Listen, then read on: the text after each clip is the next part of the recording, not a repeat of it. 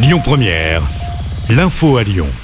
Bonsoir à toutes et à tous. Dans l'actualité, Olivier, le jeune enfant autiste exclu de la cantine de l'école Frédéric Mistral dans le 9e arrondissement de Lyon, sera réintégré dès demain. Une information révélée par BFM Lyon. Pour rappel, Olivier avait fait une crise très importante le 24 novembre dernier au moment de se rendre à la cantine de l'établissement.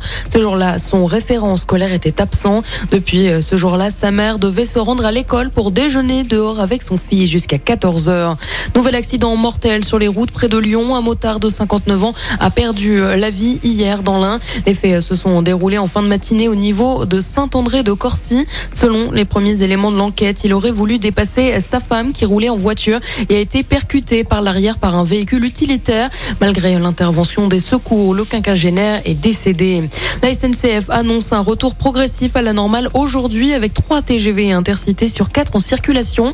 Des perturbations pourraient encore être à prévoir prochainement puisque les contrôleurs menacent de renouveler leur action pour les week-ends de Noël et du Nouvel An.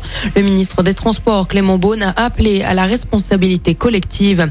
Nicolas Sarkozy, jugé en appel à Paris dans l'affaire dite des écoutes, l'ancien président est jugé pour corruption et trafic d'influence. Comparaissent également son avocat Thierry Herzog et l'ex-haut magistrat Gilbert Azibert. Nicolas Sarkozy et son avocat sont soupçonnés d'avoir tenté d'obtenir des informations sur une procédure en cours à la Cour de cassation.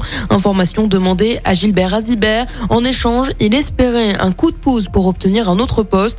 En première instance, l'ancien président a été condamné à trois ans de prison, dont un enferme. Le youtubeur Norman Tavo en garde à vue pour viol et corruption de mineurs. Le parquet de Paris a confirmé que le youtubeur était entendu aujourd'hui dans le cadre d'une enquête préliminaire confiée à la brigade de protection des mineurs pour des accusations impliquant plusieurs jeunes femmes. J-4 avant la fête des Lumières à Lyon, le réseau TCL s'adapte pour l'événement. Les quatre lignes de métro seront euh, prolongées jusqu'à 2 heures du matin de jeudi à dimanche. Les parcs relais, eux, seront ouverts jusqu'à 3 heures du matin. Comme le veut la tradition, l'ensemble du réseau TCL sera gratuit le 8 décembre à partir de 16 heures et jusqu'à la fin du service. Pour euh, les trois autres jours, une nouveauté, le service TCL carte bancaire sera plafonné à 3,30 euros. C'est pour permettre de bénéficier du ticket TCL en fait. Il permet de se déplacer librement de 16 heures jusqu'à 2 heures du matin. Et on termine avec un mot de sport et du football. Les 8 de finale du mondial au Qatar se poursuivent aujourd'hui. À 20h, le Brésil jouera contre la Corée du Sud. Écoutez votre radio Lyon Première en direct sur l'application Lyon Première, lyonpremière.fr et bien sûr à Lyon sur 90.2 FM et en DAB+. Lyon Première